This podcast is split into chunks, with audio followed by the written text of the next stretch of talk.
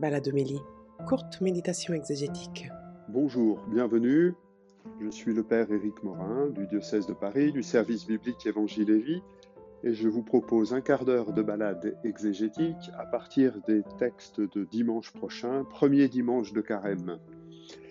C'est une liturgie qui va nous inviter à, à fréquenter la parole de Dieu, mais aussi à l'interpréter une parole s'écoute et s'interprète. C'est ce que les textes vont nous euh, aider à découvrir. Tout d'abord, euh, dans le livre de la Genèse, où nous avons euh, des extraits des chapitres 2 et 3, ce deuxième récit de la création, qui nous raconte comment l'être humain a, été créé par Dieu en étant modelé de la terre, hein, et puis comment Dieu, pour permettre à cet être humain, d'être vraiment humain dans une relation d'alliance avec lui, lui donne cette première parole, tu ne mangeras pas le fruit de l'arbre de la connaissance du bien et du mal. Et puis comment le serpent fait euh, méprendre cette parole, la fait mal comprendre. Et il explique pourquoi. Euh, il sait que Dieu sait que le jour où vous en mangerez, vos yeux s'ouvriront et vous serez comme des dieux. Le serpent interprète le commandement divin comme étant une parole qui protégerait Dieu, lequel est jaloux de ses prérogatives divines et a peur que nous puissions accéder à lui et devenir comme lui. La bonne question qu'il faut poser au serpent et que nous ne lui avons pas peut-être encore posée, c'est comment sais-tu? D'où sais-tu que Dieu a peur de la créature qu'il a faite? Pourquoi aurait-il fait une telle créature s'il en a peur? D'où sais-tu cela?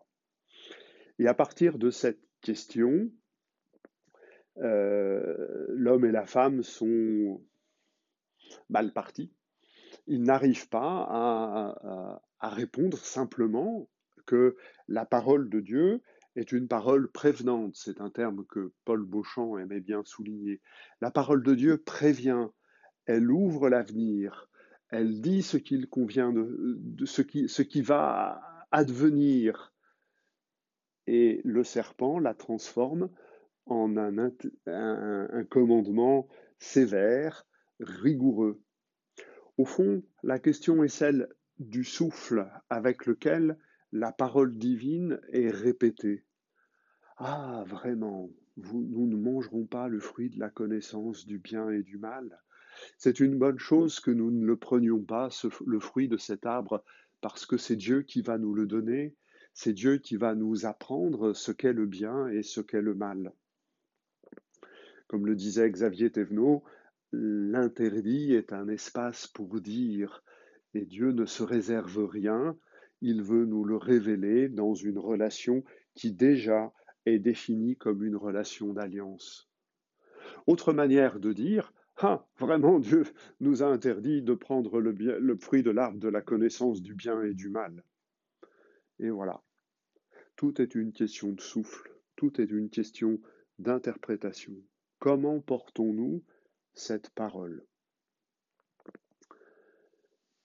Le commandement divin est donné pour que nous soyons plus humains, que nous ne soyons pas euh, tout seuls, que nous puissions vivre avec d'autres.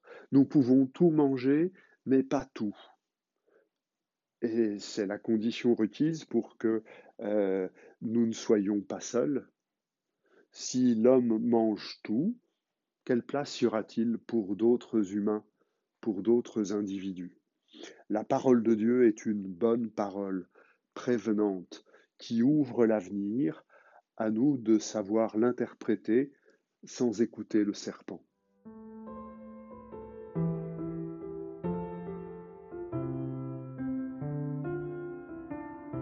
Dans la deuxième lecture, la lettre aux Romains, euh, Paul euh, relit et interprète ce texte de la Genèse que nous venons de, euh, proclamer et, de commenter quelque peu. Alors le texte de Paul est un texte compliqué. Euh, au verset 18, euh, il dit bref. euh, c'est-à-dire que lui-même a le sentiment que les choses sont un peu compliquées. L'ensemble de ce chapitre 5 de la lettre aux Romains décrit l'humanité dans une situation d'un manque de grâce. Nous avons manqué la grâce, nous avons manqué la faveur divine, nous avons manqué la juste et bonne relation avec Dieu. Et Paul essaye de rendre compte de cette situation en méditant le livre de la Genèse pour y découvrir à quel point nous avons besoin du Christ. Une manière par laquelle Paul interprète le Pentateuque, c'est d'être un pédagogue qui nous conduit au Christ. Il dit cela dans la lettre aux Galates. Ce pédagogue nous conduit au Christ dans la mesure où il nous fait éprouver le besoin du Christ. Lire le livre de la Genèse, lire euh, ce texte où Adam et Ève se trouvent pris dans la désobéissance, c'est demander au Christ de nous révéler euh, les paroles qui vont nous faire nous détourner de l'interprétation du serpent. C'est permettre de recouvrer la bonne et juste interprétation du commandement et de la parole divine. Dans cette relecture que Paul fait du livre de la Genèse, la désobéissance d'Adam annonce l'obéissance de celui qui nous rend obéissants, qui nous remet dans la grâce d'une parole paternelle et prévenante. C'est Jésus. Adam est la figure de celui qui devait venir. Adam est celui que nous espérons sans jamais réussir forcément. Adam nous fait espérer le Christ que nous ne savons pas forcément attendre. Une autre chose sur laquelle il faut s'arrêter peut-être par rapport à ce, texte de Paul, c'est la notion de péché. Euh, cette notion de péché, dans les langues bibliques, définit le fait de manquer la cible, de passer à côté. Par le péché, nous avons manqué l'amour du prochain, nous avons manqué l'espérance, nous avons manqué l'obéissance divine, nous avons manqué euh, la vie, tout simplement, puisque cette désobéissance qu'est le péché euh, conduit à la mort. Le péché introduit un manque. Et le premier manque qui nous est donné dans le livre de la Genèse, c'est que c'est Dieu, c'est l'homme qui manque à Dieu. Après la désobéissance d'Adam et Ève, Dieu descend au jardin pour rencontrer sa créature et bavarder avec elle. Pourquoi l'aurait-il fait sinon? Eh bien, l'homme et la femme se sont cachés parce qu'ils ont peur de leur nudité. Ainsi donc, le premier manque qu'introduit le péché dans la relation entre Dieu et l'homme, ce premier manque, c'est que nous manquons à Dieu. Il cherche sa créature et ne la trouve pas. Et c'est en envoyant son Fils qui, dans son obéissance, va venir nous chercher et nous permettent de retrouver la grâce et de retrouver la gracieuse relation avec Dieu. Il y a donc quelque chose de surabondant dans le plan divin. Là où nous lui manquons, il aurait pu nous laisser tomber, mais dans sa surabondance de fidélité et d'amour, il vient nous chercher là où le péché a abondé. Paradoxalement, la grâce a surabondé. Alors ça ne nous donne pas le droit de faire ce que nous voulons. Euh, le chapitre qui suit, le chapitre sixième de la lettre aux Romains, va poser la question en disant bah alors, puisqu'on est sous la grâce, puisque là où le péché abonde, la grâce surabonde, commettons des péchés, il y aura plus de grâce. La réponse est non, très clairement, quoi que nous en ayons pu penser.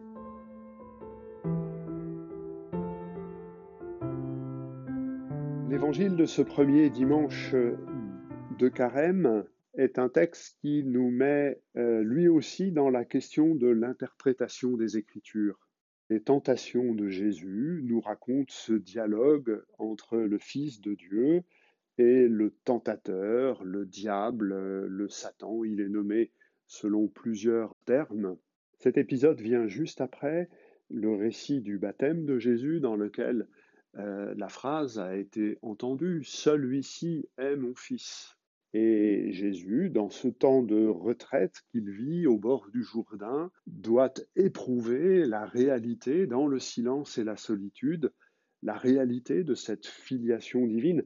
Non pas qu'il ne sache pas qu'il soit le Fils, mais toute relation paternelle et filiale a besoin d'être dite, d'être redite.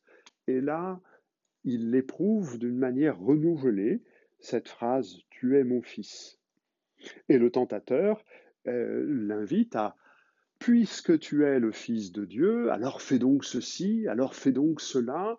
Il est important de bien comprendre que ces propos du tentateur, c'est ce combat que Jésus doit mener, c'est celui de toute sa vie.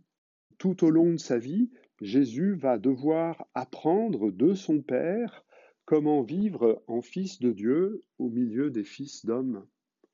Et qu'il sera parfois euh, objet euh, d'une tentation, sujet d'une tentation euh, de se servir de cette filiation pour lui-même. Et tout au long de sa vie, il renoncera à cela pour pouvoir jusqu'au bout être celui qui réalise la volonté du Père, qui n'est pas que, que Jésus soit fils, mais qui est que nous soyons fils et filles de Dieu avec Jésus, par Jésus, grâce à Jésus. La loi est donc là pour apprendre à Jésus, fils de Dieu, comment vivre au milieu des fils d'hommes, afin de les faire accéder eux aussi à la filiation divine. Et c'est bien une, une question d'interprétation.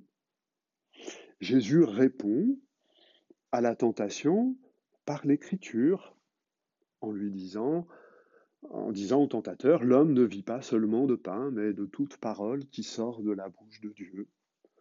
Cette phrase prononcée euh, après le rappel du récit de la manne dans le livre du Deutéronome dit voilà, je t'ai donné la manne, un pain pauvre et humble, afin que tu apprennes que c'est pas seulement le pain qui nourrit, mais la parole de Dieu.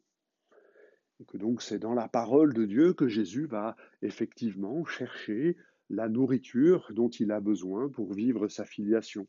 Alors le diable connaît lui aussi la parole de Dieu et il l'interprète à sa façon. Alors il dit parole de Dieu contre parole de Dieu. Moi je te cite un psaume qui dit, le psaume 90-91, Il donnera pour toi des ordres à ses anges, ils te porteront sur leurs mains, de peur que ton pied ne heurte une pierre. Et voilà, on le met sur, le haut du temple la réponse de Jésus est encore une réponse qui cite les Écritures. On n'interprète pas les Écritures en les retournant contre Dieu. On n'interprète pas les Écritures en mettant Dieu à l'épreuve, c'est-à-dire en lui demandant de faire ses preuves. Puisque Dieu a dit cela, prouve-le nous. Les Écritures se croient ou pas. Quand on est à l'écoute de la parole de Dieu, on le croit ou pas. Le verset que Jésus cite, lui aussi venu du Deutéronome, nous induit bel et bien dans cette dimension de ne pas se servir de la parole de Dieu contre Dieu lui-même. Et puis dans la troisième tentation, euh, où là le diable n'a plus recours aux Écritures, cette possibilité étant écartée, Jésus cite le critère par lequel on va pouvoir interpréter les Écritures, qui n'est pas tant un critère, mais qui est la position du lecteur. C'est dans l'adoration du Père que l'on va pouvoir écouter la parole de Dieu dans une posture filiale et la laisser nous introduire dans une relation fraternelle. Voilà quelques éléments de réflexion sur cette parole de Dieu qui nous est donnée et ensemble, je nous souhaite que nous puissions profiter de ces 40 jours de carême pour euh, goûter la parole de Dieu comme le bon pain que Dieu nous donne, sans mettre Dieu à l'épreuve, mais la lisant, que nous puissions recouvrer ensemble la joie d'adorer le Père et de nous aimer fraternellement les uns les autres. Je vous souhaite une belle marche, une belle montée vers Pâques et je vous dis à bientôt.